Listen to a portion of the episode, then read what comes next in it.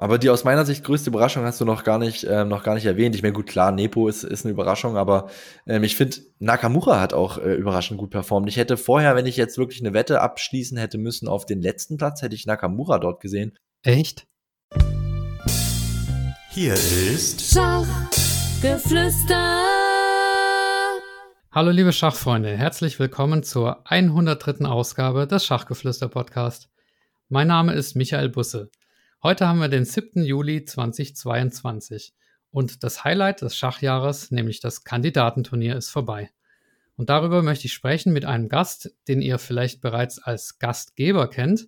Er hat nämlich hier auf dem Schachgeflüster-Kanal vor kurzem Großmeister Rasmus Swane interviewt. Und ja, heute wollen wir einfach ein bisschen über das Kandidatenturnier sprechen, ohne großes Skript, sondern ganz spontan. Und dazu begrüße ich bei mir Benjamin Glock. Hi Benjamin. Hallo Michael, danke für die Einladung. Ich freue mich, äh, über das Kandidatenturnier heute mit dir zu quatschen. Ähm, hab mir schon schön Kräutertee zubereitet und bin jetzt bereit für einen schönen Schachplausch. Sehr schön. Ja, der Kräutertee erinnert mich so ein bisschen an Nippo. Ne? Der hat ja auch seinen Tee geschlürft während des Kandidatenturniers. Also ja. das ist schon mal vielversprechend. Wo hast du es denn verfolgt eigentlich? Ich habe das ähm, Schachturnier, äh, ich habe das Schachturnier so nebenbei verfolgt ähm, auf Chess24. Ich habe dem Stream von Judith Polger und äh, Jan Gustafsson ähm, zugeschaut. Ähm, ich bin ein ziemlicher Fan von von Judith Polger und auch von von Peter Leko. Also wenn einer von den beiden äh, kommentiert, bin ich eigentlich immer auf auf deren Stream. Und wie sieht's bei dir aus? Ja, also ich muss zugeben, so viel wie ich wollte, habe ich es nicht geschafft zu schauen. Aber wenn, dann bin ich auf chess.com.de, heißt es, glaube ich, gegangen. Mhm. Da hat Steve Berger kommentiert. Also der ist ja da mhm. immer auf, auf chess.com.de, der typische Kommentator sozusagen. Mhm. Und der hatte Gäste und es waren abwechselnd ähm, Elisabeth Petz und Vincent Keimer. Und äh, Elisabeth Petz habe ich verpasst, das habe ich nicht gesehen, aber Vincent Keimer habe ich zwei oder dreimal reingeguckt. Und das ist natürlich cool, wie der das gemacht hat. Also ähm, der hat auch, hm, ja, kann nicht nur gut spielen, sondern der kann auch wirklich gut kommentieren. Also da ja. gab es Twitter-Kommentare hinterher, die gesagt haben, ja, Vincent Keimer die Entdeckung des Kandidatenturniers, weil er, weil er so cool kommentiert hat. Also es war schon sehr interessant. Also ich finde es auch bemerkenswert, ähm, wie, wie reif Vincent Keimer ist für sein Alter und wie, wie gut er reden kann. Ähm, ich ich habe jetzt diesen Stream nicht verfolgt. Ähm, wie, wie war denn so allgemein ähm, das Kommentieren von Vincent? War es sehr variantenlastig oder hat er auch ein paar Hintergrundinformationen ausgepackt? Wie war das so? Also variantenlastig war es überhaupt nicht. Das war manchmal so, dass äh, Steve Berger gesagt hat oder gefragt hat, naja, Vincent, was würdest du jetzt ziehen? Hm. Und Vincent dann so, äh, ich weiß nicht, keine Ahnung. Und dann hat man schon gedacht, ja gut, das, das hätte ich auch geschafft. Aber dann kam noch irgendwie, ja, man könnte hier natürlich zack, zack, zack, ne? Und dann, mhm. ähm, ja, manchmal war es natürlich schon sehr kompliziert, aber oft war es dann auch so, dass er die Züge des, äh, der Kandidaten richtig vorhergesagt hat. Und einmal meinte Steve Berger, boah, das hast du ja super genial gesehen, das ist jetzt wirklich der beste Engine-Zug auch. Ja. Und äh, Vincent meinte dann, naja, das ist einfach nur ein logischer Zug. Ne? Also was für, was für ihn logisch ist, ähm, ist für uns halt genial oder umgekehrt. Ja. Aber er hat schon so erklärt, dass man das auch äh, ein Patzer wie ich das verstehen konnte. Ja, das, das schätze ich eben auch an, an den beiden eben genannten Kommentatoren, an, an Judith Polger und an Peter Leko, dass sie einfach so einen messerscharfen Blick auf die Stellungen haben und die Varianten eigentlich so schnell zeigen können. Wenn es irgendwo ein verdecktes Dauerschach gibt oder irgendwo einen Mattangriff gibt, dann ähm, finden die das wirklich on the spot und zeigen das einfach und erklären es gut und das mag ich. Ich finde, da merkt man schon noch mal so einen gewissen Sprung zwischen, zwischen einem IM und zwischen einem sehr starken GM, ähm, wie schnell da die Varianten rauskommen. Ja. Habe ich zumindest so das Gefühl. Ja, kann gut sein. Es ist ja auch generell war es ja eine super Medienabdeckung, ne? Also Hikaru mhm. Nakamura hat irgendwie tagsüber fünf Stunden Partien gespielt und abends dann noch so ein Video rausgehauen, wo er dann seine ähm, seine eigenen Gedanken erklärt hat, das ist schon einmalig. Also das finde ich klasse. Ja, von Hikaru Nakamura kam ja der Satz, oder ich weiß nicht, ob er es wirklich gesagt hat, äh, dass er beim Kandidatenturnier Geld verliert, weil das Preisgeld gar nicht das kompensieren kann, was er durch Streamen in der Zeit verdient hätte. Ja. Ähm. Nimmst du ihm das ab? Also, ich weiß nicht. Das ist für seine Marke natürlich auch super, ne? Wenn er, wenn er da im Konzert der äh, Weltklasse mitspielt, dann hilft ihm das ja letztlich auch, Follower zu gewinnen und, und äh, Glaubwürdigkeit zu bekommen. Also ich glaube, da kokettiert er so ein bisschen damit, meinst du ja, nicht auch? Ja, natürlich. Er hat ja generell immer so ein bisschen eine, eine provokante Art. Ähm, insofern.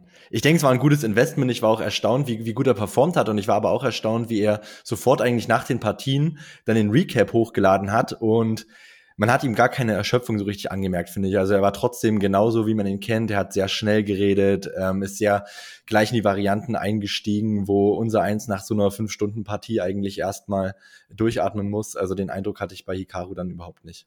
Ja, oder wenn er bei Partien zuguckt, ne, dann ist er auch alles andere als ein Pokerface. Also dann verzieht mhm. er die äh, Miene und guckt grimmig und zieht Augenbrauen hoch, so nach dem Motto, ja, wie, wie bist denn du zu der Stellung gekommen, so nach dem Motto. Das ja. ist manchmal schon ein bisschen äh, zu viel, finde ich, aber ja. auf jeden Fall ist er ein super Entertainer und echt ja. Äh, ja, Gold wert für den Schachsport. Was sagst du denn zu, zu dem Sieger, zu Nepo? Beste Performance, die jemals ein Sieger bei einem Kandidatenturnier hingelegt hat. Also das war ja schon erstaunlich, oder? Ja, ich fand es ähm, absolut überragend. Ich muss sagen, ich hätte es vorher auch nie gedacht, aber ich weiß gar nicht, warum ich es nie gedacht hätte, weil irgendwie war man so der, der Meinung, oder zumindest ich, okay, er hat sich ähm, beim letzten WM-Kampf jetzt nicht blamiert, aber er hat schon ziemlich viel ähm, abbekommen. Mhm. Und ich hätte jetzt nicht gedacht, dass er mit der gleichen Motivation da jetzt nochmal ähm, antreten kann und auch die gleiche Energie so in die Vorbereitung steckt.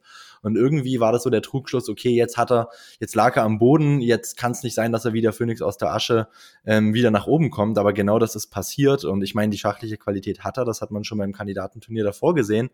Aber dass er jetzt so zurückkommt, ähm, hat, glaube ich, oder haben die wenigsten ähm, vorausgesehen. Wie war es bei dir?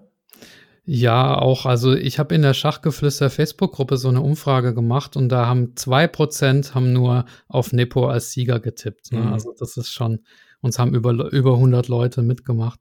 Ähm, ich mein, ich habe ja immer gesagt, mein Geheimfavorit ist Duda, mhm. auch wenn ich wusste, dass es vielleicht ein sehr mutiger Tipp ist. Ich meine, der ist einfach, ja, vermutlich fehlt ihm noch so ein bisschen die Erfahrung auf diesem ähm, ja, absoluten Weltspitzenniveau eben so ein, so ein wichtiges Turnier zu spielen. Aber klar, dann, also wenn man mich, wenn man mich jetzt gezwungen hätte, eine Wette abzuschließen, dann hätte ich wahrscheinlich auf Caruana gewettet, einfach mhm. weil alle gesagt haben, dass er zusammen mit Ding ähm, der beste Spieler ist. Also Nepo hätte ich auch niemals gedacht, aber offensichtlich war es unberechtigt. Ne? Also Carlsen zum Beispiel hat ja auch gesagt, ähm, Nepo wäre criminally underrated. Also mhm unterbewertet. Äh, ich glaube, er meint jetzt nicht Elo, sondern eben bei den, bei den Buchmachern. Bei den Wettbüros, genau, ja. ja. Das stimmt. Also für mich war Duda auch so ein Geheimtipp und ich habe ja vorher auch mit Rasmus Warne hier bei Schachgeflüster gesprochen und auch er hat gemeint, dass er Duda den ganz großen Wurf zutraut. Ähm, und deswegen hatte er also er hatte eine ziemlich gute Quote bei den Buchmachern. Also man hat ziemlich viel Geld bekommen, wenn man auf ihn gewettet hat. Und das habe ich vorher auch gemacht. Zwar nicht viel, aber es Ach, wäre echt? viel dabei rausgekommen, ja. aber ähm, ja, war dann doch vielleicht eine Nummer zu groß. Was sagst du denn zu seiner, ähm, zu seiner Aussage, die er getätigt hat, ähm, dass ihm eigentlich schon seit er sechs oder sieben ist klar war, er wird eines Tages Schachweltmeister sein. Das ist ja schon im Vorfeld sehr überzeugt von sich.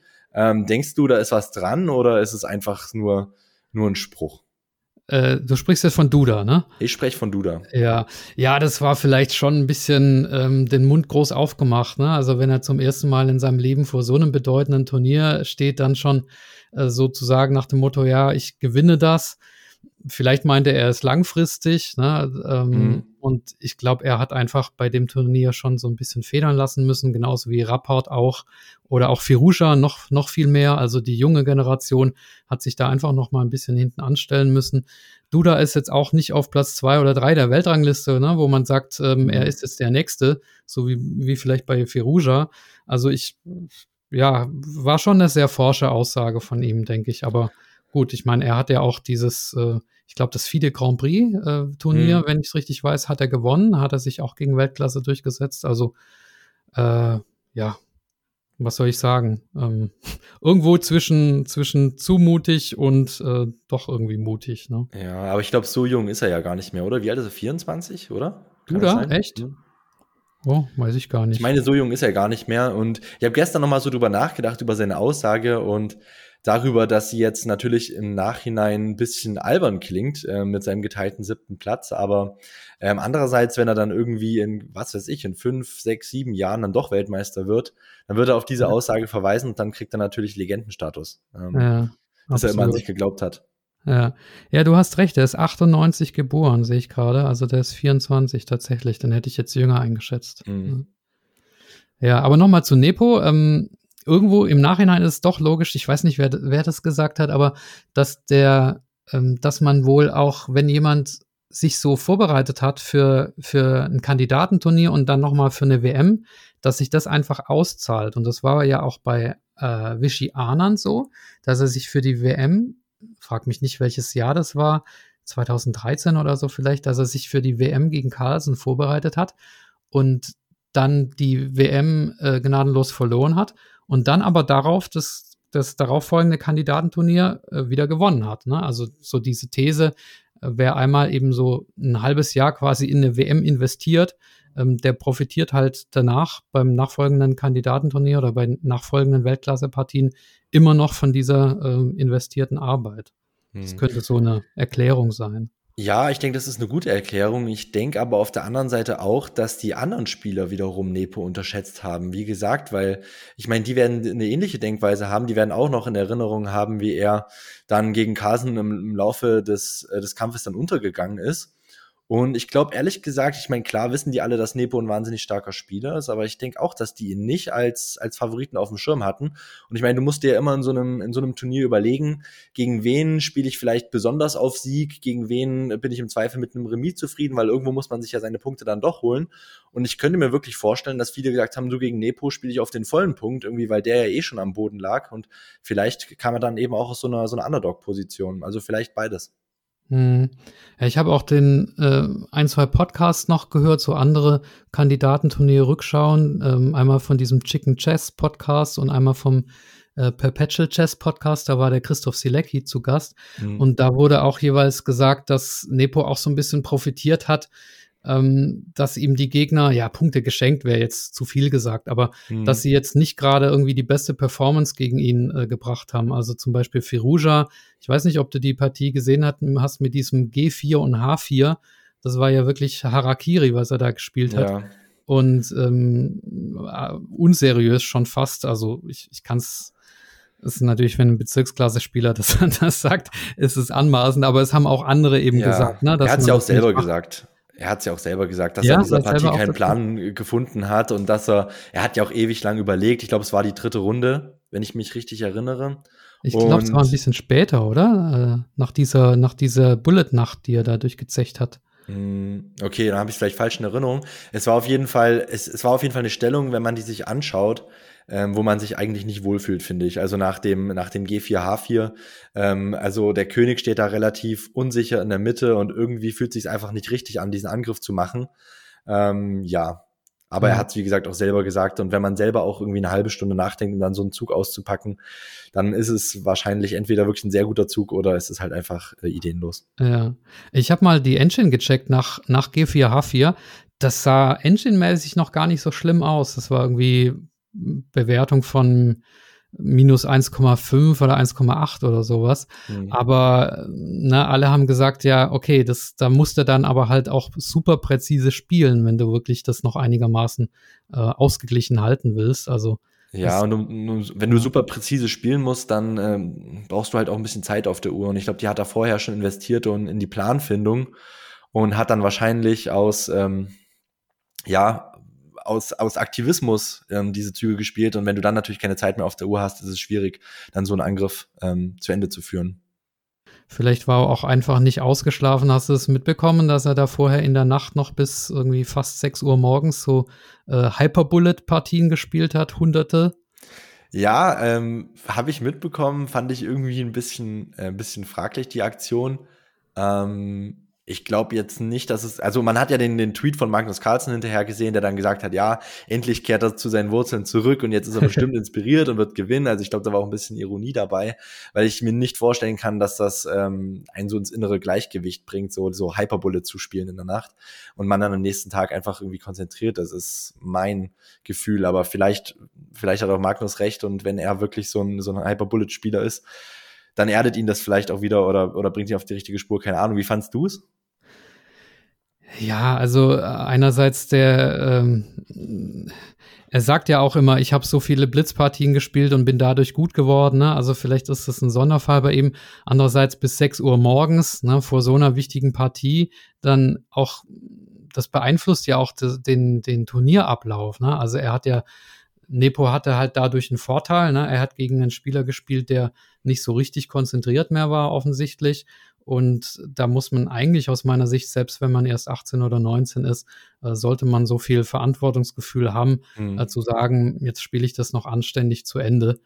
Ähm, also das war schon ein bisschen provokant, aber er wird daraus lernen und er wird äh, gestärkt zurückkommen. Ich habe so ein bisschen den Eindruck, vielleicht fehlt ihm so der, der Mentor irgendwie. Ne? Also er wird da wohl von seinem Vater und von seinem Bruder begleitet, aber ich vermute mal, die waren schon im Bett.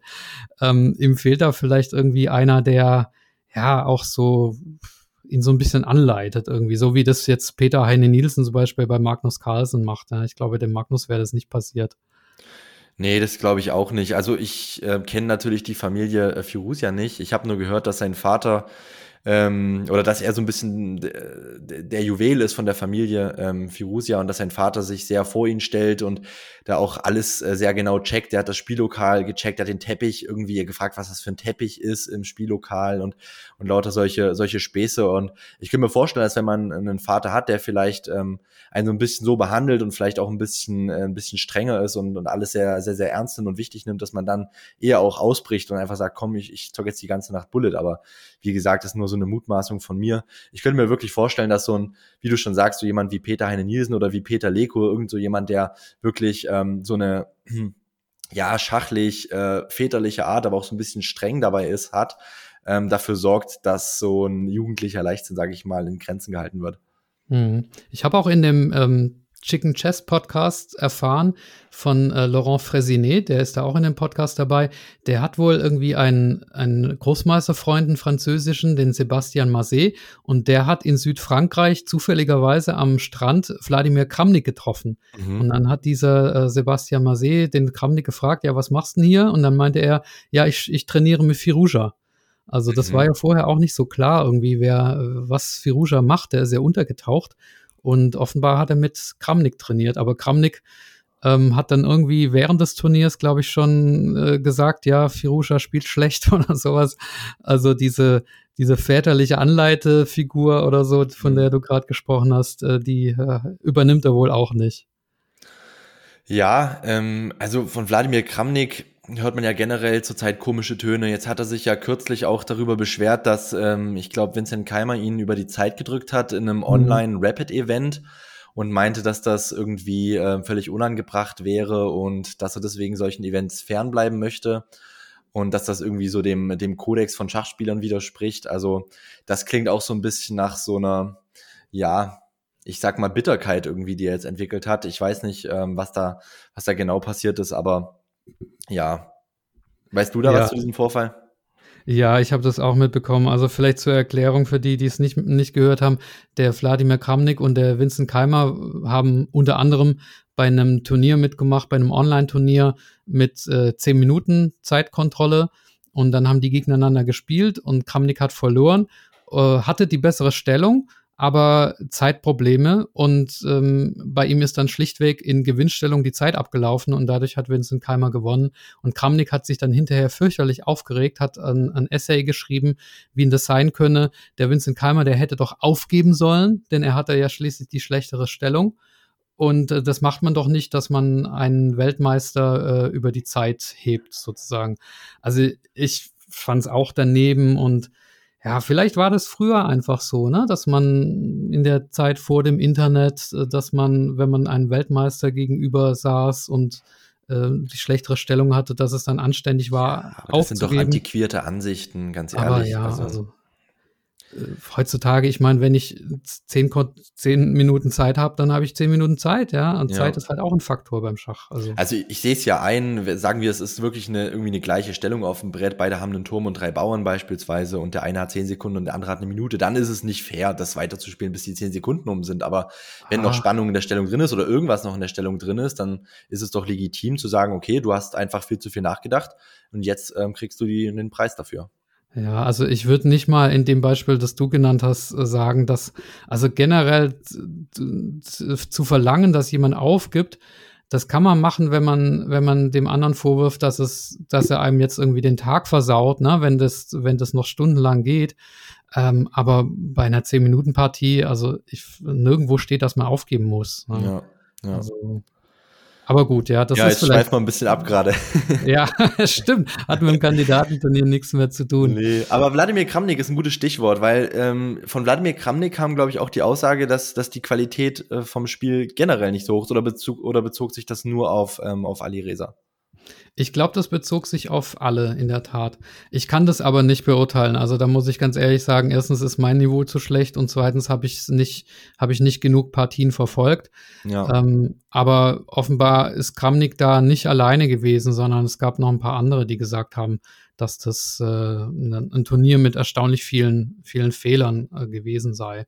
Aber es waren ja auch brillante Züge dabei, muss man auch äh, sagen. Also äh, zum mhm. Beispiel von äh, Rajabov, dieser dieser Turm schlägt F3 gegen Ding. Ähm, weiß nicht, ob, ob dir da, der was sagt, dieser Zug, ob du den vor Augen hast. Ähm, ich habe ihn nicht vor Augen, aber ich weiß ähm, oder ich kenne die Reaktion von, von Rajabov in der Pressekonferenz und er hat da sehr nüchtern darauf reagiert, weil er wohl ziemlich gefeiert wurde für den Zug und er meinte, das sei eigentlich ein, ein komplett logischer Zug und der sieht zwar ganz hübsch aus, aber der hat jetzt keine sonderliche Rechenleistung ähm, erfordert und deswegen ist er auch nicht stolz auf diesen Zug. Also das habe ich noch, ähm, habe ich noch im Ohr aber die Stellung an sich habe ich, hab ich leider nicht gesehen. Ja, also der war, ein Turm hat einen, Bauern geschlagen auf F3, der, der König konnte ihn eben nicht nehmen, den Turm, ähm, weil es sonst mit dem Läufer Schach gekommen wäre. Ähm, das wäre zwar wiederum abwehrbar gewesen durch den Springer, aber dann kommt die Dame von der anderen Seite, also es wäre ähm, er hat jetzt einfach so diesen Bauern gewonnen und ähm, stand dann stand dann auf Gewinn. Mhm. Also äh, ja schon witzig irgendwie, dass ausgerechnet Ratschabov, den ich weiß nicht, ob es der Zug des Turniers ist, aber wahrscheinlich einer der Züge des Turniers. Mhm. Witzig, dass ausgerechnet Ratschabov den spielt, weil der ist ja eigentlich mehr so hat ja den Ruf als Remisschieber eigentlich eher mhm. so ne? und nicht mhm. derjenige, der als derjenige, der die brillanten Züge raushaut. Also irgendwie ja. ironisch. Hm, das stimmt. Aber um nochmal auf die Qualität so vom Turnier generell zurückzukommen, ich kann es auch schlecht beurteilen, weil mir da einfach die, die Qualität fehlt und ich auch zu wenig gesehen habe. Aber ähm, Carlsen hat das ja auch gemeint. Also ich glaube, irgendwann nach, nach Runde drei oder vier oder so, wo dann sich schon abgezeichnet hat, dass ähm, dass Nepo mitspielen würde oder vielleicht auch nach Runde fünf, hat er gemeint, ja, er ist jetzt nicht besonders beeindruckt von der Leistung von Nepomniachtchi, weil er ja wie du schon vorhin meintest, so die Punkte auch so ein bisschen zugeworfen bekommen hat. Also ich denke, wenn die beiden das sagen, wird schon was dran sein. Und was dafür auch spricht, ähm, dass ziemlich viele Fehler passiert sind, ist ja die Anzahl der, der Schwarzsiege. Ich meine, auf dem Niveau passiert es ja, glaube ich, relativ selten, dass, dass jemand mit Schwarz gewinnt, eigentlich nur so in Must-Win-Situations, aber wir haben ja jetzt ziemlich viele Schwarzsiege gehabt und das spricht ja auch dafür, aber andererseits spricht das auch für einen, für einen spannenden Wettbewerb und ich meine, ähm, dem, das ist doch eigentlich gut für die Zuschauer und eigentlich für alle Beteiligten. Hm. Ja, das ist eine interessante Erkenntnis mit den Schwarziegen. Siehst du, das ist mir gar nicht aufgefallen. Ich habe aber noch eine andere Erklärung für dieses ähm, schlechtere Spiele oder dass es vielleicht nur vermeintlich schlechter ist. Hm, ich glaube, der Christoph Selecki war es in dem Patchel Chess Podcast. Ich bin mir jetzt nicht mehr sicher. Der meinte, hm, die Fehler heute sind natürlich halt auch viel transparenter als früher. Ne? Also ja. früher hat man dann halt einfach irgendwie in der, in der äh, Annotation geschrieben, ja, ähm, Ausrufezeichen, Fragezeichen oder was auch immer oder, ähm, oder unklare Stellung oder so, ja. Und heutzutage, du kriegst halt von der Engine direkt deine, deinen Centiporn-Loss äh, kriegst du mitgeteilt, ne, wie viele Hundertstel äh, Zug, äh, wie viele Hundertstel der Zug jetzt vom idealen Zug abgewichen ist. Und der Christoph Silecki war es, glaube ich, der meinte auch, dass die Engines die äh, Vor- oder Nachteile überbewerten. Also da steht man, da zeigt die Engine dann zum Beispiel plus zwei, ne, mhm. ne, aufgrund von irgendeinem kleinen strategischen Vorteil, den der Computer halt sieht. Und ähm, in, in Wahrheit äh, ist halt also es sind, wenn du zwei Bauern führst, ne, plus zwei, sind ja eigentlich zwei Bauern, du hast zwei mhm. Bauern mehr.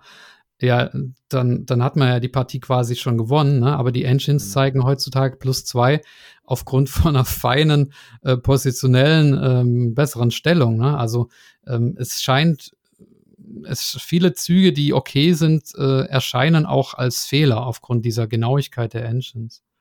Weiß nicht, ob ja, das dich überzeugt oder nicht. Ja, zum einen das, äh, das stimmt, gebe ich dir recht. Ähm, und zum anderen ist es aber auch so, dass die Engines ja auch ein bisschen immer die Seite ähm, positiver bewerten, die jetzt gerade am Zug ist. Ähm, zum Beispiel war das ja in der Partie ähm, Caruana gegen Nepomniachtchi so. Ähm, ich glaube in der zweiten Runde, wo, ähm, wo Nepo in so eine Eröffnungsvorbereitung von Caruana reingelaufen ist und dann äh, ums Überleben kämpfen musste. Und irgendwann hat dann Caruana ein bisschen den Faden verloren, hat dann Remis geboten. Ähm, aber da hat auch die Engine irgendwie plus zwei für Caruana angezeigt. Und wenn du dann aber den Zug ausgeführt hast, ähm, den, äh, den die Engine auch selber vorschlägt, dann ist es wieder zurückgegangen auf, ich weiß nicht mehr, plus eins oder irgendwas. Ich meine, das hängt natürlich auch mit der Tiefe zusammen. Aber nichtsdestotrotz, glaube ich, sind die, die Engine-Bewertungen oft ein bisschen überoptimistisch für den, der gerade dran ist. Und dadurch kommt es einem auch äh, häufiger so vor, ähm, als ob es ein Einsteller oder ein Blunder gewesen ist und vielleicht ist es dann aber doch gar nicht so wild gewesen. Hm. Ja, das geht mir bei Eröffnungsanalysen auch immer so. Ne? Wenn ich am Zug bin, dann heißt es irgendwie plus 0,5. Wenn du den Zug dann ausführst, mhm. ähm, dann müsste es ja eigentlich immer noch plus 0,5 heißen, aber dann heißt es plötzlich nur noch plus 0,2. Ne? Ja, weil dann findet er die, die, besten Züge dann für den, für den anderen und dann äh, bewertet er es wieder optimistischer, ja. genau. Das ist ein komisches Vorgehen von den Engines, aber das äh, müsste man mal einen Profi fragen, warum das so ist. Nochmal zu Rajabov, du hast ihn auf der Pressekonferenz gesehen. Ähm, da wurde er gefragt, warum denn Schachspieler kein Mentaltraining machen. Ja. Hast du, hast du das verfolgt, was er da gesagt hat? Das fand ich schon kurios. Das fand ich sehr kurios. Er meinte ja als Antwort, dass Schach ja nicht mit anderen Sportarten zu vergleichen sei und dass Schach ja viel mehr gebunden ist an, an geistige Arbeit oder, oder irgendwie an, also weniger physisch, sondern eher mental. Und das spricht ja aus meiner Sicht eigentlich gerade dafür, dass man dann einen Mentaltrainer braucht, oder? Und äh, das hat, äh, die Begründung war auch irgendwie, ja, beim Schach kann man nicht rufen. Anders als beim Fußball, wenn man sich da ärgert, kann man rufen und beim Schach geht es nicht. Und deswegen macht Schach, äh, Mentaltraining im Schach keinen Sinn. Also, ja, aber der Nepomniachtchi ist ihm zur Seite gesprungen, hat gesagt, ja, es sieht er auch so. Also da habe ich mich gewundert. Ja, das hat mich auch sehr, sehr gewundert. Ähm, aber letztens habe ich auch gehört, ähm, dass auch in, in, Deutschland in der Nationalmannschaft so das Thema äh, Mentaltraining relativ kurz gehalten wird. Aber die Österreicher zum Beispiel, äh, die betreiben das ja ziemlich, ziemlich intensiv und die beschäftigen sich so ziemlich viel damit, habe ich so den Eindruck. Ja, und du weißt ja auch sicher, dass es einen Mentaltraining-Podcast gibt äh, von Harald Schneider-Zinner oh, ja. auf dem Schachgeflüster-Kanal. Also wer sich da interessiert, ja. Aber sonst fand ich den Ratschabov auf der Pressekonferenz eigentlich echt sympathisch. Also der hat ja den Ruf so ein bisschen ja. Also introvertiert, ne? Introvertiert oder wie auch immer, aber der, der hat dann auch für Ding übersetzt, wenn der es nicht verstanden ja, hat. Ja. Und also ich fand ihn eigentlich ganz, ja, sympathisch. Nee, fand ich auch. Also ich muss sagen, auf der Pressekonferenz, auf der Abschlusspressekonferenz war generell eine sehr, sehr ausgelassene Stimmung. Ähm, hat mich ehrlich gesagt ein bisschen gewundert. Ähm, und da wäre jetzt die Frage so an dich, wie, wie findest du es, dass äh, die Spieler heutzutage ziemlich freundschaftlich miteinander umgehen? Also man hört ja, dass sie sich zusammen Taxi teilen, dass die teilweise jetzt vielleicht nicht unbedingt beim Kandidatenturnier, aber bei anderen Top-Turnieren sich dann abends irgendwie zum Brettspiele spielen treffen und so weiter. Und ähm, von Kasparov kam ja mal die Aussage, dass, dass er findet, das geht gar nicht. Früher ähm, haben die sich gar nicht über den Weg getraut und sind sich da irgendwie aus dem Weg gegangen und heute gehen sie alle miteinander um, als ob sie beste Freunde wären. Kann man natürlich so oder so sehen. Wie, wie ist deine Meinung dazu? Gut, also ich habe nie Spitzensport betrieben, aber natürlich auch äh, im Verein, äh, beim Tischtennis zum Beispiel. Und mir war es eigentlich, also ich bin auch nicht gerne auf ein Turnier gegangen, äh, wenn ich gewusst habe, da ist einer, den ich total unsympathisch finde oder den ich äh, äh, gar nicht sehen kann, sondern Sportler, Sportler müssen auch irgendwie oder sollten irgendwie auch ist die sportliche Rivalität ist, äh, muss keine menschliche Rivalität sein. Ne? Also die kann man dann am Brett ähm, oder auf dem, auf dem Fußballplatz kann man die ausleben, aber außerhalb muss das aus meiner Sicht nicht sein. Also ähm, vielleicht braucht man als, als absoluter Spitzensportler eine gewisse Aggressivität, ja, so wie die äh, Kasparov hat. Aber dieses, äh, dass man, dass man sich dann irgendwie äh, hassen muss, also das sehe ich überhaupt nicht. Also so mhm. Sachen wie Kramnik und Topalov, die da total äh, sich spinnefein sind und sowas, das muss nicht sein. Also ich sehe das dann lieber, wenn zum Beispiel Magnus Carlsen und Anish Giri, die haben offenbar äh, in, also der, der Carlsen ist auch nach Madrid zum Kandidatenturnier geflogen und da gab's irgendwie so einen Schachpark, wo die dann Partien gegeneinander gespielt haben.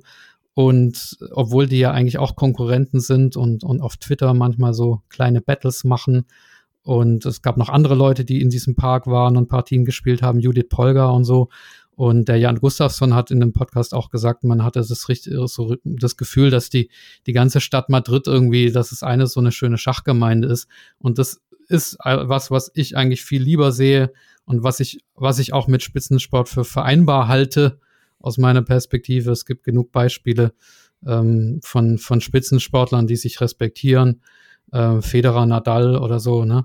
Ähm, mhm. weiß nicht genau, wie deren Verhältnis ist, aber ich glaube auch ein ganz gutes und äh, ist mir lieber so. Ich weiß mhm. nicht, wie du das siehst. Musst du deinen Gegner hassen? Naja, ich, es gibt ja die Aussage, ich weiß nicht mehr, von wem sie genau kommt, ähm, dass man eben am besten spielt, wenn man seinen Gegner hasst. Und ich finde, dass, ähm, dass das irgendwie zu Kasparov passt. Weil ich finde, Kasparov ist ja auch irgendwie so ein Mythos und generell ist ja die Entwicklung heutzutage so, dass die, die Spieler eigentlich immer nahbarer werden und sich ja auch viel mehr präsentieren in öffentlichen äh, Medien und Netzwerken und so weiter und dass deswegen auch dieses, dieses Spitzenschach viel greifbarer geworden ist. Ich meine, Nakamura bringt es jetzt mit seinen, mit seinen Streams noch mehr auf die Spitze. Ähm, das ist ja teilweise schon fast wie Fastfood, ähm, was man da konsumieren kann und wie man Schach konsumieren kann. Und früher war es ja schon so, dass die Spieler sich rarer gemacht haben, dass die viel mehr geheim vorbereitet haben und man viel weniger wusste über sie. Und das finde ich, passt auch eher so zu dem Mindset, ja, die Spieler, die, ähm, äh, die gehen sich aus dem Weg und dann kommt es zum großen Showdown, dann zeigen sie alle ihre Ideen, aber sind einfach keine besten Freunde. Aber vielleicht ist das einfach auch so eine Entwicklung, ähm, die, die mit der Zeit kommt. Also ich glaube, du musst Niederlagen hassen. Du musst nicht den Gegner hassen, sondern Niederlagen. Aber ja. gut, kann man, ist, ist ein anderes Feld. Äh, Benjamin, wir haben die wichtigste Frage noch gar nicht diskutiert, fällt mir gerade ein, nämlich tritt Magnus an oder nicht? Was ist denn dein Stand? Ja, also ich glaube ehrlich gesagt schon, dass Magnus antreten wird. Ähm, ich, also ich ehrlich gesagt weiß ich nicht, was ihn damals ähm, zu dieser Aussage motiviert hat und warum er die auch zu diesem Zeitpunkt platziert hat. Ich glaube aber, er will ein bisschen Druck ausüben, dass der, ähm, dass das Turnierformat geändert wird. Ähm, wobei, ähm, oder lass das vielleicht gleich vertiefen. Zunächst mal die Frage, wie, wie siehst du das? Glaubst du, dass er antreten wird? Äh, ich glaube nein. Und zwar deswegen, weil Peter Heine Nielsen das sagt und der ist ja mit ihm mhm. ja sehr äh, sehr eng, sage ich mal. Mhm. Und er sagt, wenn Magnus etwas sagt, dann äh, meint er das auch so. Der pokert dann nicht. Und Magnus hat im Vorfeld des Turniers gesagt, dass er nur antreten will, wenn der Sieger die junge Generation repräsentiert. So war sein Wortlaut. Und damit meinte er zumindest mal Ferruja, aber ganz bestimmt nicht Nepomniachtchi. Jetzt hat er natürlich andererseits ges auch gesagt, naja, Nepo ist unterbewertet und hat damit Nepo quasi geadelt und Nepo auch zu einer zu einer Art würdigem Gegner sozusagen erklärt. Mhm. Ähm, und offenbar hat er ja auch mit Arkadi Dvorkovic, dem FIDE-Chef, mhm. gesprochen über das Format. Aber heute hat er jetzt wieder getwittert, ähm, das wäre alles Fake News, nachdem irgendwie eine, eine russische ähm, Schachzeitschrift gesagt hat, ja, es gäbe schon quasi eine Einigung über das neue Format und Magnus hätte dem zugestimmt. Da hat Magnus getwittert Fake News. Also ich glaube, ehrlich gesagt, dass er das macht, was er, was er immer gesagt hat und dass er nicht antritt. Aber glaubst du nicht auch, es geht ein bisschen ums Geld? Also ich meine, klar, Magnus ist, äh, der ist jetzt nicht am Existenzminimum, aber ich meine, da geht es ja auch irgendwie um, um eine Million ähm, Euro oder Dollar oder was auch immer. Und ich meine, er ist Berufssportler, äh, Berufsschachspieler. Denkst du nicht, dass, dass das auch irgendwie ein Anreiz ist, ähm, letztlich dann doch zu spielen und nicht einfach auf die Kohle zu verzichten für, sagen wir mal, ein halbes Jahr Arbeit? Ich kenne jetzt Magnus äh, finanzielle Situation nicht und ich weiß auch nicht, wie viel Geld man für so einen WM-Kampf bekommt, wenn man den gewinnt. Ich vermute fast, dass, ich meine, er ist fünfmaliger Weltmeister. Ich vermute fast, dass die sechste Weltmeisterschaft jetzt nicht für ihn finanziell so äh, entscheidend ist, sondern äh, dass es ihm eher um die Frage geht, ja, fühle ich mich da wohl dabei oder nicht? Und so eine WM-Vorbereitung, die muss ja sehr intensiv und sehr erschöpfend sein, auch.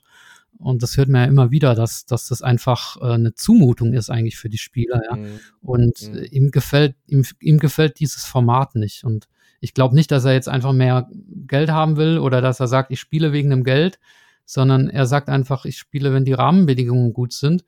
Dazu gehört das Format, der richtige Gegner. Und ja, es ist noch ein Stück weit offen, aber ähm, ich glaube finanziell, ich weiß es nicht. Hm. Ja, vielleicht sehe ich es auch einfach zu rational, vielleicht hast du recht.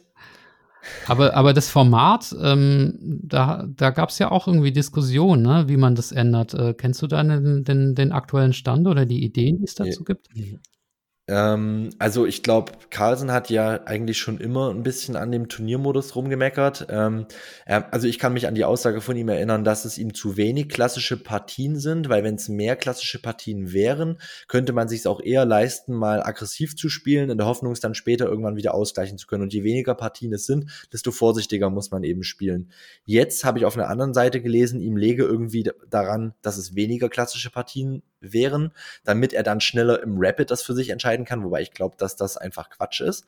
Dann habe ich jetzt eine Aussage noch von ähm, Emil Sutowski ähm, gehört, dass Carlsen nie irgendein konkretes Format gefordert hat, ähm, was ich auch ganz interessant fand. Aber ich habe auch einen ähm, Artikel gefunden ähm, von vor ein paar Jahren, wo drin stand, er wünscht sich, dass es wieder ein klassisches K.O.-Format gibt, weil er es nicht gut findet, dass der, der Weltmeister quasi mit einem Vorteil ins Match geht, nämlich den Vorteil, dass er nicht so ein anstrengendes, langes Kandidatenturnier spielen musste und davor wieder ein anderes Turnier, um sich fürs Kandidatenturnier zu qualifizieren, sondern dass der Weltmeister quasi ähm, aus so einer langen Ruhephase auch antreten kann. Und so ein K.O.-Turnier hätte halt eben die Folge, dass es, es wäre zwar dann ein sehr langes Turnier, aber es wäre für alle gleichermaßen anstrengend und es wären für alle die gleichen Voraussetzungen. Aber das sind verschiedene Aussagen. Ähm, ich glaube halt auf jeden Fall, er ist unzufrieden mit dem Format, aber was, was ihm genau vorschwebt, keine mhm. Ahnung. Also das mit dem K.O.-Turnier, das finde ich ehrlich gesagt nicht so eine gute Idee, weil bei einem K.O.-Turnier ist halt dann auch oftmals, ja, Zufall will ich nicht sagen, aber ähm, doch, kann schon ein bisschen Zufall sein, ne? dass, dass da halt dann nicht derjenige gewinnt, der sich über lange Strecken als der Weltbeste mhm. äh, gezeigt hat, sondern der, der halt mal in einer, in einer K.O.-Partie, ähm, da spielt mir Best of, Best of drei oder sowas, ne, bei, bei so einem K.O.-Match oder allenfalls Best of fünf. Ähm, ob sich da dann auf lange Strecke wirklich der Beste äh, durchsetzt, ähm, bin ich mir unsicher. Also ich kann mir auch nicht vorstellen, dass Carlsen das möchte, dass er, weil da gibt er ja seinen Vorteil als amtierender Weltmeister auf. Ja, ich, mir ist es unklar. Ähm, also ich meine, man ist ja nicht darauf festgelegt, dass man wirklich so wenige Partien spielt. Man könnte auch sagen, man spielt mehr Partien. Gleichzeitig würde das dann aber natürlich das Turnier insgesamt in die Länge ziehen. Und wahrscheinlich gibt es einfach nicht das perfekte Format. Ja. Es ist halt auch einfach immer viel formabhängig.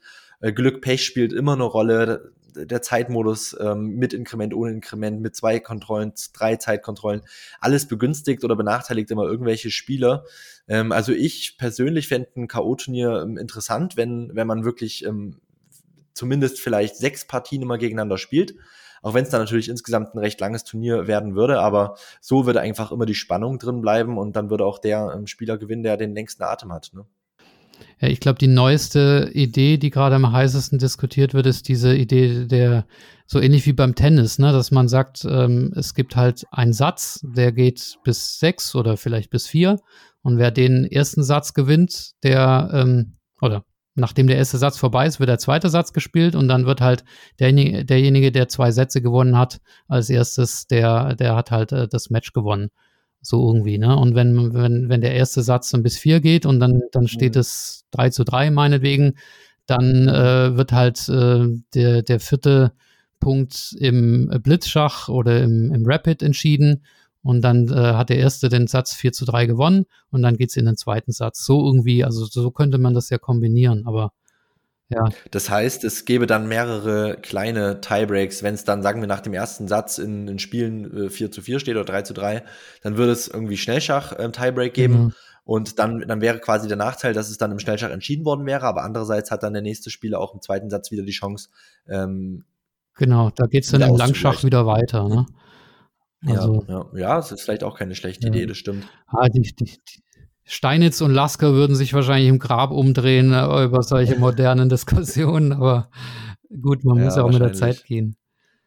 Das stimmt. Aber was ich noch vorhin ähm, oder sagen wollte zu dem Thema von vorhin, ob Carlsen antritt oder nicht, ähm, ich kann mich erinnern, dass er im, im, Match oder vor dem Match gegen Caruana gesagt hat, ähm, ich, mir ist es eigentlich gar nicht so wichtig, ähm, Weltmeister zu sein.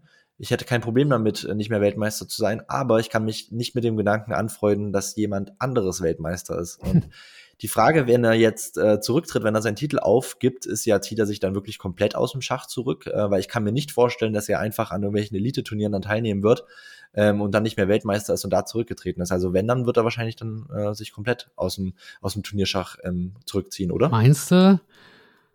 Ich weiß nicht, also einmal unternehmerisch, ähm, gut, das war gerade dein Argument, jetzt mache ich es mir zu eigen, aber unternehmerisch wäre es, glaube ich, nicht so klug. Ne? Er hat ja auch seine Play Magnus-Gruppe und äh, die braucht ihn natürlich als Zugpferd. Und, und zum anderen, hey, wenn du das Schachfieber hast und du bist der beste Spieler der Welt, dann willst du doch glaube ich, auch spielen. Also er ist ja noch zu jung, um sich, wie alt ist er? Irgendwie Anfang 30 oder so? Da ist er ja noch ja, zu jung, um sich aufs Altenteil zu legen. Also.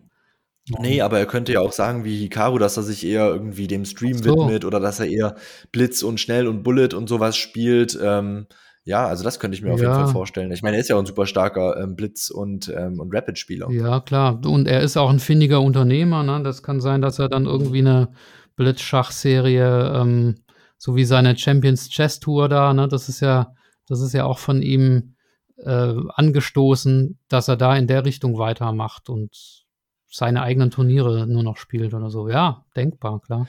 Ja, wobei manche Spieler, die ähm, werden ja dann noch mal so mit Mitte, Ende 30 oder so noch mal stark irgendwie. Die haben dann irgendwie noch mal wie so einen Sprung.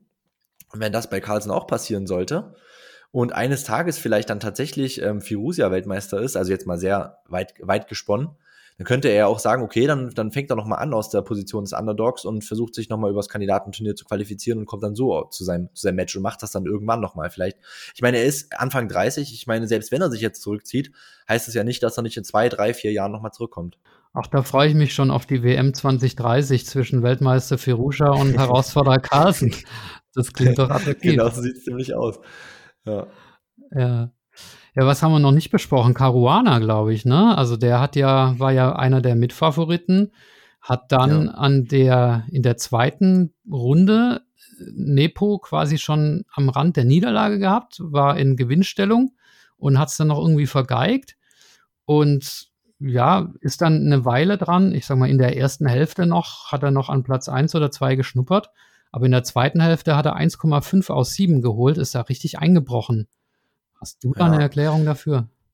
Nee, eine Erklärung habe ich nicht. Ähm, ich dachte da wirklich am Anfang, wo er gestartet ist, ähm, dass Caruana doch vielleicht irgendwie noch am ehesten so der richtige Vollblutprofi ist. Ich habe bei Caruana wirklich den Eindruck, der arbeitet vorher professionell, der ist irgendwie total fokussiert am Brett. Ich habe das Gefühl, der, der wägt doch einfach irgendwie Risiken sehr gut ab. Und ich habe wirklich so das Gefühl gehabt am Anfang, er ist einfach so der, hm, der disziplinierteste Profi. Ja. Und was mich dann aber gewundert hat, in der zweiten Runde, du hast gerade angesprochen, gegen Nepo, hat er eine Variante gespielt, eine Neuerung, hat im zehnten Zug, ich glaube, Springer G4 gespielt und ähm, hat dann Nepo, ähm, ja, er ist dann ins Hintertreffen geraten, weil er die Variante anscheinend nicht so gut kannte. Aber hinterher hat Caruana in der Pressekonferenz ähm, gesagt, dass dieser Zug Springer G4 eigentlich sehr, sehr äh, zweifelhaft ist und dass er sogar schon fast äh, eigentlich ein Verlustzug ist, also ein bisschen überspitzt gesagt. Und das steht ja eigentlich genau ähm, im Gegensatz zu dem, was ich gerade gesagt habe, dass er nämlich eben so ein, so ein Vollblutprofi ist, der wirklich ähm, Risiken gut, gut abwägt. Dass er dann in, so früh im Turnier schon so eine zweifelhafte Variante auspackt, das hat mich dann irgendwie schon gewundert. Ja, ja, vielleicht wollte er den Zug einfach oder den, den Sieg forcieren, ne? Und das ist ja auch so eine Lehre. Das klingt jetzt, wie gesagt, wieder anmaßend äh, von so einem Patzer wie mir, aber es heißt ja auch immer, dass man eben nicht den, den Sieg herbeizwingen soll durch super äh, risky Züge, sondern dass man im Prinzip auf den Fehler des Gegners warten soll und den außen nutzen soll. Und das hat Nepo ja eigentlich gemacht. Ne? Der hat ja einfach, ja. einfach solide gespielt und äh, die Fehler ausgenutzt. Und vielleicht hat äh, Fabi ja. da einfach zu sehr gepresst. Ja, ich denke auch. Fabi hat zu sehr gepresst. Ähm, er hat ja auch von Anfang an gesagt, äh, den zweiten Platz geht's mir überhaupt nicht, weil da gab es ja die Spekulation, ist der zweite Platz eventuell wichtig, wenn Magnus zurücktritt, weil ja dann der zweite gegen den ersten in einer eventuellen WM angetreten wäre. Aber er hat von Anfang an gesagt, du, das blende ich aus, interessiert mich nicht. Ähm, ich spiele auf den ersten Platz. Und wenn er dann in der zweiten Runde schon so eine, sagen wir mal zumindest zweifelhafte Neuerung spielt, dann spricht das halt auch wirklich dafür, dass er, dass er in jeder Runde eigentlich versucht, auf den vollen Punkt zu spielen. Und das hat er ja auch gemacht. Was mich dann nur gewundert hat, ist, dass er dann eben so eingebrochen ist, weil er ja schon eine extrem hohe Qualität auch hat. Mhm. Ja, er wird ja auch nicht mehr von ähm, unserem Rustam Kasimjanov hier unterstützt, der ja sein, sein Sekundant war. Ähm, vielleicht fehlt ihm der als, äh, hat ihm der als ja. moralische Unterstützung oder mentale Unterstützung in der zweiten Hälfte gefehlt. Ich weiß es nicht. Ja, ja. Ja, und was war, was war für dich so die ähm, größte Überraschung des Turniers im, im positiven Sinne? Also welcher Spieler ähm, hat dich am, am meisten überrascht? Ich meine, es kommen ein paar in Frage, die sich verbessert haben im Vergleich zu ihrer, zu ihrer Setzliste. Ähm, wer war für dich der größte Überraschungsfaktor? Hm. Schwierige Frage. Ja, Nepo in der Tat natürlich, ja. Aber auch Rajabov. Also Rajabov war bei mir in der Schachgeflüster-Umfrage, wer gewinnt das Turnier lass mich nicht lügen, aber ich glaube, es war 0%, die er hatte oder ein. Mhm. Und mhm. jetzt ist er immerhin auf Platz 3. Und Achtung, mhm. äh, wenn jetzt Magnus Carlsen tatsächlich sagt, er tritt nicht an, dann wäre ja die WM, würde ja ausgespielt zwischen Nepo und Ding Liren.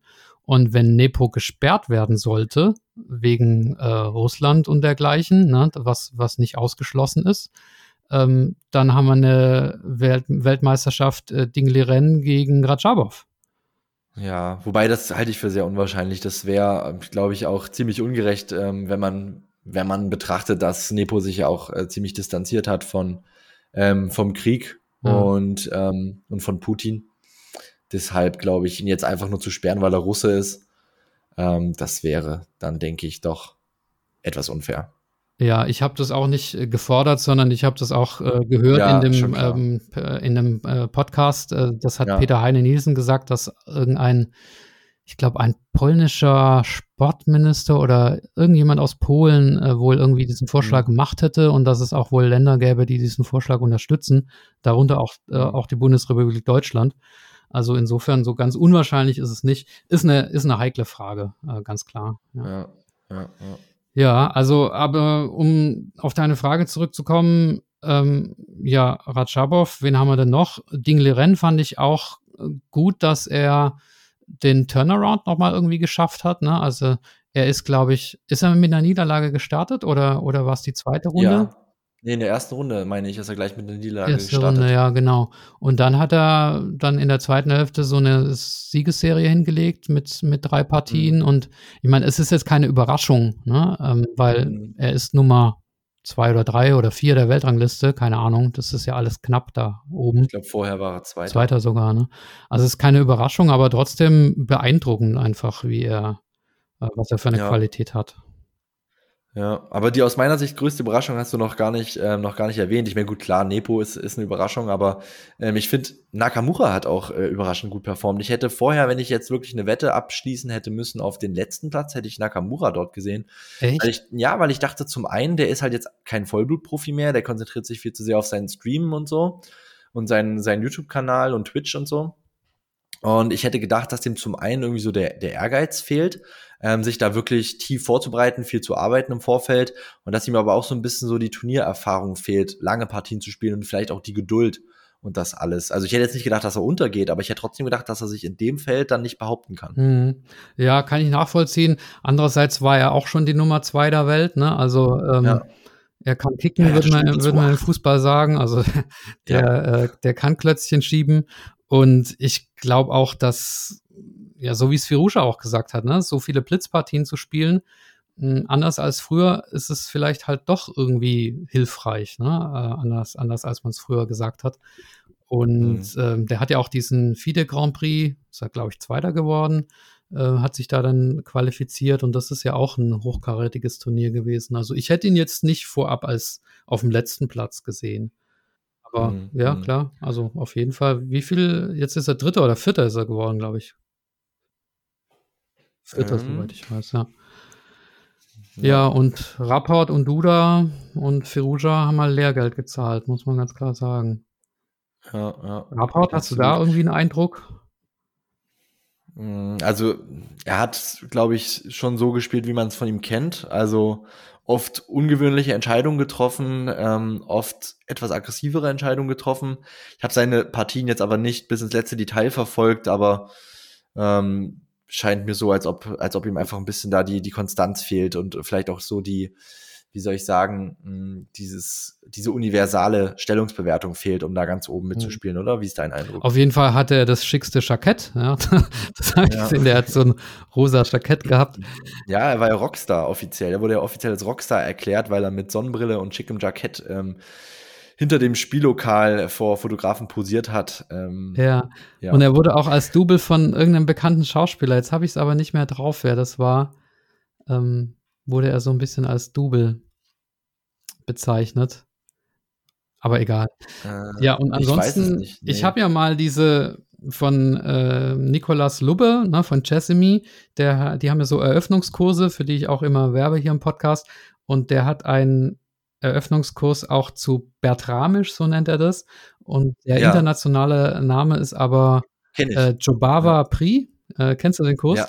Und Jobava und Rapport, das, die beiden sind bei mir immer so als diejenigen äh, im Gedächtnis, die halt die verrücktesten Eröffnungsideen haben. Gut, der jo Jobava, ja, der ist jetzt ein bisschen abgeschmiert. Äh, der war mal auch, glaube ich, nahe dran an 2700, ist jetzt ein bisschen die letzten Jahre ein bisschen runtergefallen. Und, und er und Rapport sind als diejenigen bekannt, die halt auch unkonventionelle Eröffnungen spielen. Und deswegen mag ich den Rapport eigentlich auch ganz gerne.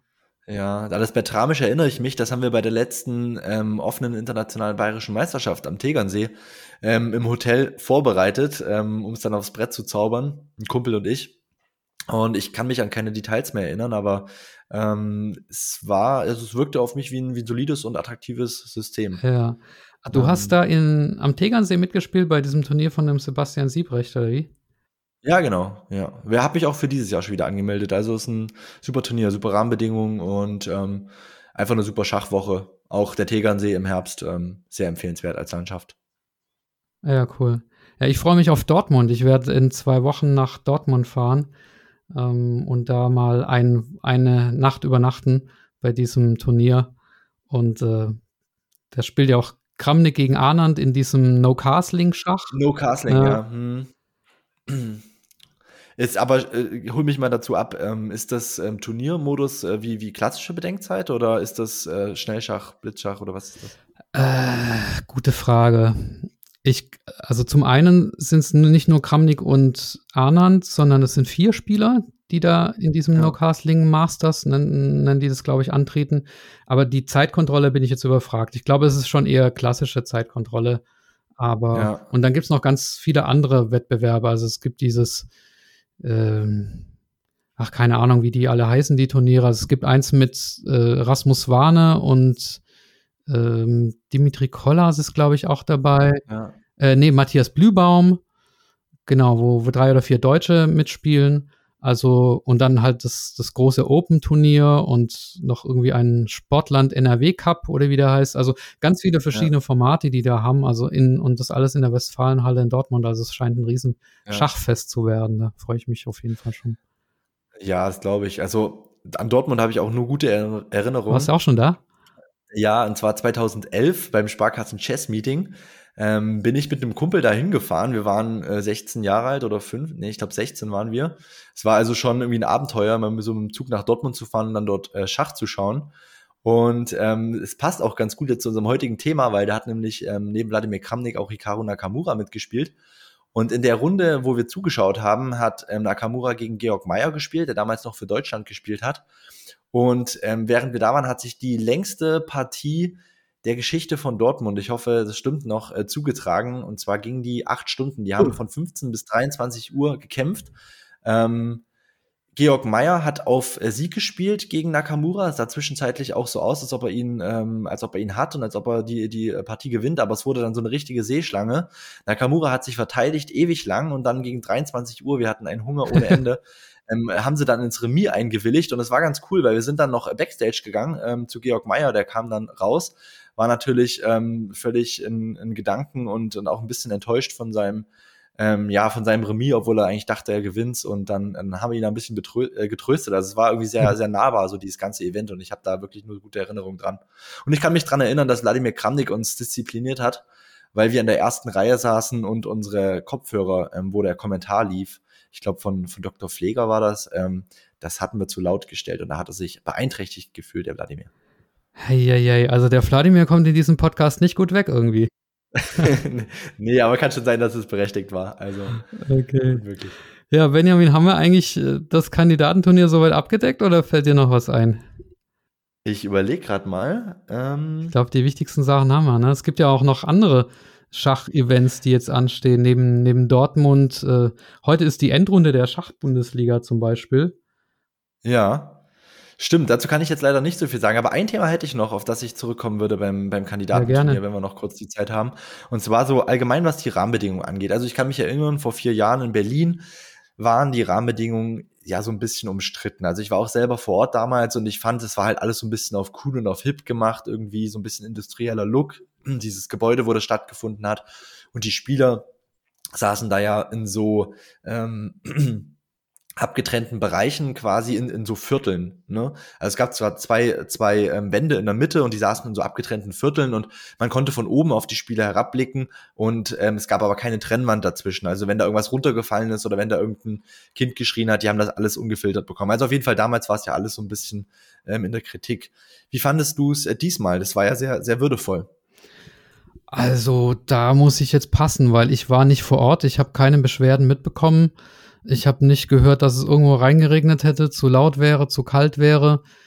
Ja, aber muss, also beantworte dir bitte die Frage selber. Ich ich, ich, ich, weiß ich weiß es nicht. Ja, also ich fand es war jetzt schon in diesem, in diesem Palast sah es ziemlich würdevoll aus. Auch, ähm, die haben ja auch an den Stühlen zum Beispiel gearbeitet. Beim letzten Kandidaten, die hatten ja so, so ähm, klobige Stühle, die alle Spieler irgendwie ausgetauscht haben wollten. Das haben sie diesmal besser ja, gemacht. Ja, aber du, da, da gab es ja so, so Memes auch irgendwie, weil die Stühle ja so mega groß waren. Also da hatte ich einen, so einen Post gesehen, äh, Fabiano Ceruana, weil er so einen riesigen ja. Stuhl hatte. Ja, genau. Und ähm, das haben sie diesmal besser gemacht. Und aber auch das Thema Dresscode ist ja aufgekommen. Also Nakamura wurde ja auch einmal ermahnt von, äh, von der FIDE, weil er keinen Sakko getragen hat, sondern nur im Hemd rumgelaufen ist. Und daraufhin war natürlich Nakamura nicht so begeistert und hat ein bisschen gestichelt. Ähm, wie ist da deine Meinung dazu, zu dem, zu dem Thema? Ich bin ja ein liberaler Mensch äh, bei sowas. Also andererseits auch wieder konservativ. Hm.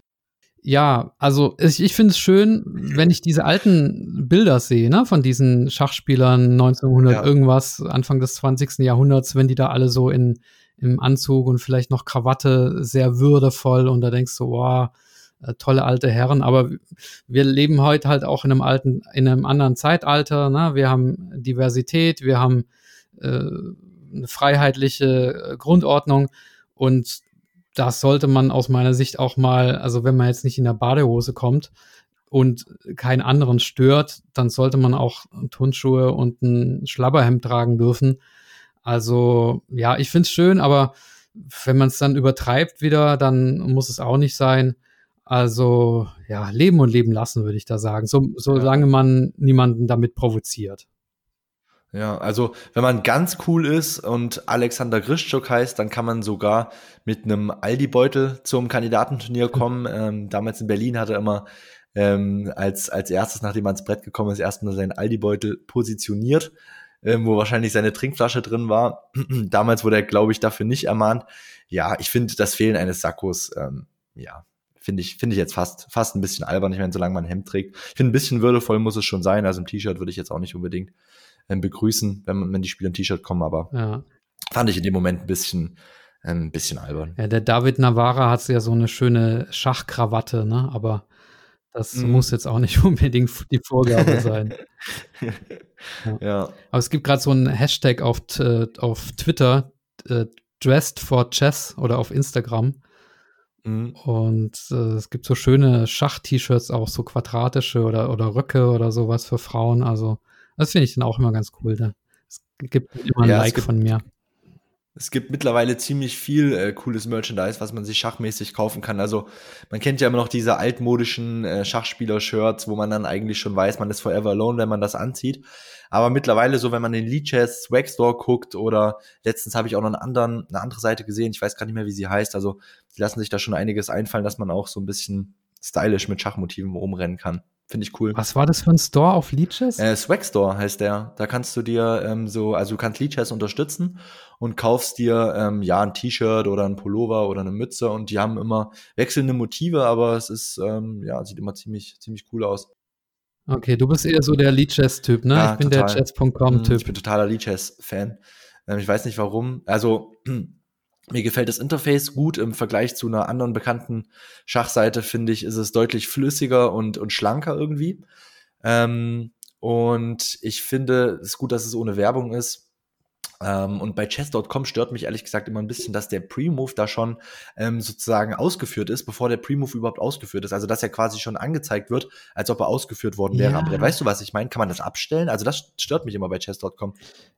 Ich weiß, was du meinst und deswegen mache ich auch sehr ungerne Pre-Moves, weil er dann tatsächlich schon auf dem Brett erscheint. Er wird dann irgendwie rot hinterlegt, ne, so dass du merkst, ja. es ist ein Pre-Move, aber er erscheint tatsächlich. Genau. Und am Anfang wusste ich auch gar nicht, wie man den dann zurücknehmen kann, wenn man ihn doch nicht machen will. Das geht mhm. mit Rechtsklick. Das habe ich jetzt inzwischen rausgefunden. Aber ähm, ach und bei Leeches kannst du pre-moven, ohne dass es angezeigt wird, schon? Ne, das steht dann einfach nur als Pfeil da. Du machst den Pre-Move und dann oh. ist das einfach ein Pfeil, aber ein Pfeil das irritiert mich jetzt ja nicht, ne? Ja, finde ich auch. Das ist cleverer, ja. Ich mag halt an chess.com die ähm, Analysemöglichkeiten, wenn du hinterher die Partie analysierst. Mhm. Es gibt da so tolle Tools. Bei Leadchess siehst du halt einfach nur die Bewertung, ne? Und ja. bei chess.com gibt's äh, ganz viele Möglichkeiten, die, die sagen dir, warum der Zug schlecht ist. Die ähm, geben dir die Möglichkeit, nochmal den Zug neu zu versuchen. Und okay. finde ich einfach, finde ich einfach intelligenter gelöst, also auf, auf Features. Und sind, sind das intelligente Empfehlungen wirklich? Weil es gibt diese Funktion ja auch ähm, bei, bei Fritz, dass man sagt, man macht eine, eine Vollanalyse und dann ähm, werden automatisch ähm, Kommentare von der Engine eingefügt. Und ich finde die Idee zwar ganz gut, aber ich finde diese Kommentare sind nicht so wirklich aufschlussreich und sie sind, sie wiederholen sich sehr häufig. Ähm, ist es bei chess.com wirklich so, dass man, ähm, dass man einen echten Lerneffekt hat durch die Kommentare, die von der Engine generiert werden? Ja, finde ich schon. Ich habe ja noch vor ein paar Folgen habe ich noch Werbung gemacht für dieses Decode Chess. Und das war so die erste äh, künstliche Intelligenz, die dann tatsächlich auch ähm, ja, qualitative Tipps äh, gegeben hat, wie, wie, so eine, wie so ein Trainer quasi. Und mittlerweile kann das Chess.com aber auch und, und aus meiner Sicht auch viel besser. Also, mhm. Ja, kannst ja mal ausprobieren. Also ich krieg keine, äh, krieg keine Provision von Chess.com. Äh, deswegen. Ja, ja. ja. ich probiere jetzt neuerdings ja Chessable aus. Ähm ich bin da immer so ein bisschen so ein Late Adopter bei, bei neuen Schachtools. Ich warte immer erstmal, bis es sich bewährt hat und dann fange ich damit an. Und ähm, mir wurde jetzt äh, Chessable empfohlen und ich mache jetzt gerade diesen Kurs äh, 100 Endgames You Must Know. Ähm, ja, von Jesus de la Villa, ne? Ähm, nee, ich glaube von diesem äh, Bartholomäus, kann das sein? Ah, du, de, du meinst den John Bartholomew, das ist einer der Gründer von äh, Chessable. Ja. Aber dieses Originalbuch ähm, kommt von Jesus de la Villa. Es kann sein, dass dieser Barthol Bartholomew, dass der irgendwie so einen ähm, Schnellkurs da draus gemacht hat. Ja, okay. Aber das Originalbuch, wie gesagt, ist von einem Spanier. Ah, Oder okay. Ist es ein Spanier oder Südamerikaner? Ich, ich weiß nicht, es wird auf jeden Fall ganz gut passen, weil für mich ist das jetzt gerade so die Vorbereitung für das Open in Barcelona im August, wo ich jetzt mit Ach. ein paar Kumpels mitspiele. Und ich finde es immer cool, wenn man ein Open spielt, dass, äh, dass man dann irgendwas äh, einstudiert hat vorher. Entweder eine neue Öffnung oder irgendein Buch äh, inhaliert hat und dass man nicht einfach so hinfährt, sondern dass man wirklich irgendwas Konkretes halt hat, wo man, wo man dann probieren kann. Ja, du meinst es ja richtig ernst, du. Nicht nur Tegernsee, sondern Barcelona. Ja, ich mache mehr Urlaub als sonst irgendwas. ja, cool. Ja, aber das äh, bietet sich ja dann auch an in Barcelona, ne? dass man dann mal an, an den Strand vorbeigeht oder auf die Ramblas. Ja, absolut. Also ähm, ich habe davon schon immer geträumt von dem Turnier in Barcelona, weil ich glaube, das ist ganz cool, wenn man so ein bisschen Städtereise, Strandurlaub und Schach verbinden kann. Aber als Student war es mir immer zu teuer, ehrlich gesagt, so alles in allem. Aber jetzt ist, glaube ich, mal wieder eine gute Gelegenheit und mh, mm, ja, mal schauen, wie es wird. Okay.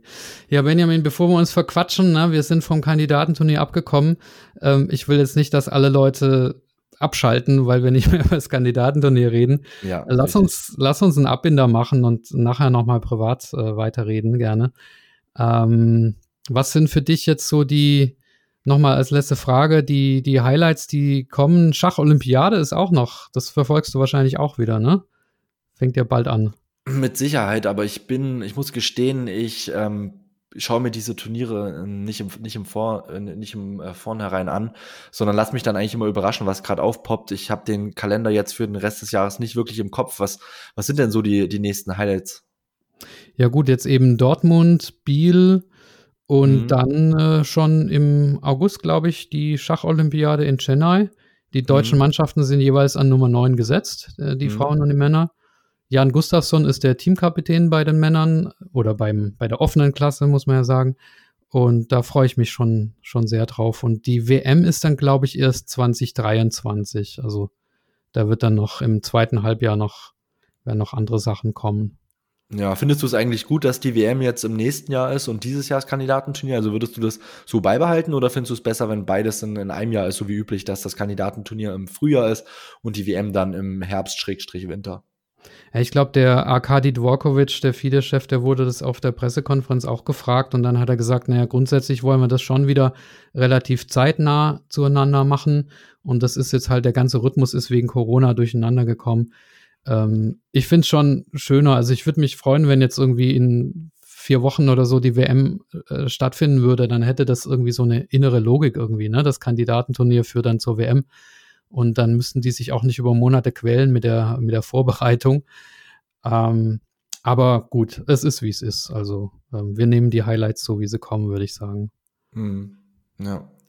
Was hören wir denn von dir noch auf dem Schachgeflüster-Podcast möglicherweise? War das Interview mit Rasmus Warne deine letzte Aktion oder steht noch was bevor? Nee, es steht noch was bevor. Das war definitiv nicht die letzte Aktion. Und zwar bin ich gerade dabei, einen anderen Nationalspieler ähm, für das Interview zu begeistern. Ähm, will jetzt noch nicht zu viel verraten, aber falls es klappt, dann hätten wir natürlich noch mal einen, einen guten Blick, einen ergänzenden Blick ähm, auf die Nationalmannschaft und auf ein anderes ähm, großes Talent.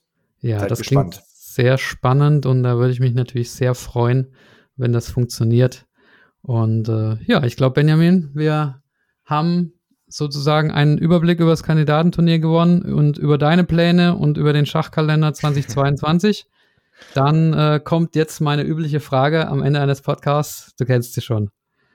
Was haben wir vergessen oder was willst du noch loswerden? Also ich habe alle meine Themen vom, vom Zettel abgehakt. Ähm, von meiner Seite ist ähm, nichts mehr zum, zum Thema an sich loszuwerden. Jetzt die Frage an dich, darf ich noch in einem Satz meinen Kurs bewerben? Ja, natürlich, mach das. Und zwar für alle Anfänger, die mit den Schachregeln schon vertraut sind, aber die gerne noch ein bisschen Einblicke in Strategie und Taktik, Eröffnung, Mittelspiel, Endspiel bekommen möchten, gibt's bei der Seite udemy.com einen Kurs von mir, der heißt ähm, Schach-Crash-Kurs vom Nichtsversteher zum Königsjäger, äh, beziehungsweise korrekterweise vom Nix-Versteher zum Königsjäger. Und den könnt ihr dort kaufen. Ähm, er ist ziemlich gut bewertet. Ich glaube, ähm, viele haben da schon ähm, einiges dabei gelernt und ich würde mich freuen, wenn ihr da mal vorbeischaut. Ja, und ich finde ja den Titel auch schon irgendwie so schön, ne? Das äh, vom Nixversteher zum Königsjäger, wie. Das schmeichelt mir sehr. Ich weiß nicht, ob, ob, ich, ob mir dieser Titel wirklich gefällt, aber ich wollte jetzt einfach nicht nur Schach-Crashkurs schreiben. Ich weiß jetzt aber nicht, ob es so die beste Idee war, aber zumindest ist es so ein halber Reim. Insofern besser als nix, sag ich mal. Ja, also beste Bewertung steht hier auf Udemy. 4,7 Sterne von 5, 57 Bewertungen. Also 57 Leute können sich nicht irren. Ja. Dann, ja, haben wir das auch, haben wir das auch noch erwähnt. Vielen ne? Dank für die Möglichkeit, das zu platzieren. Und danke auch, dass du es damals platziert hast und wir uns so überhaupt kennengelernt haben. Das zeigt auch irgendwie, dass du ziemlich ähm, engagiert bist, so alle, alle Sachen zu beleuchten, die mit Schach zu tun haben und da dir auch deine eigene Meinung bildest. Ja, da ich selber nicht gut spielen kann, muss ich mich halt irgendwie um das Drumherum kümmern. Das ist, mehr bleibt nicht übrig. immer. okay, alles klar. Dann vielen, vielen Dank für das Gespräch und ja, viel Erfolg bei deinen weiteren schachlichen Aktivitäten und mach's gut. Ich habe mich gefreut. Danke dir, Michael. Bis bald. Schönen Abend. Tschüss. Tschüss.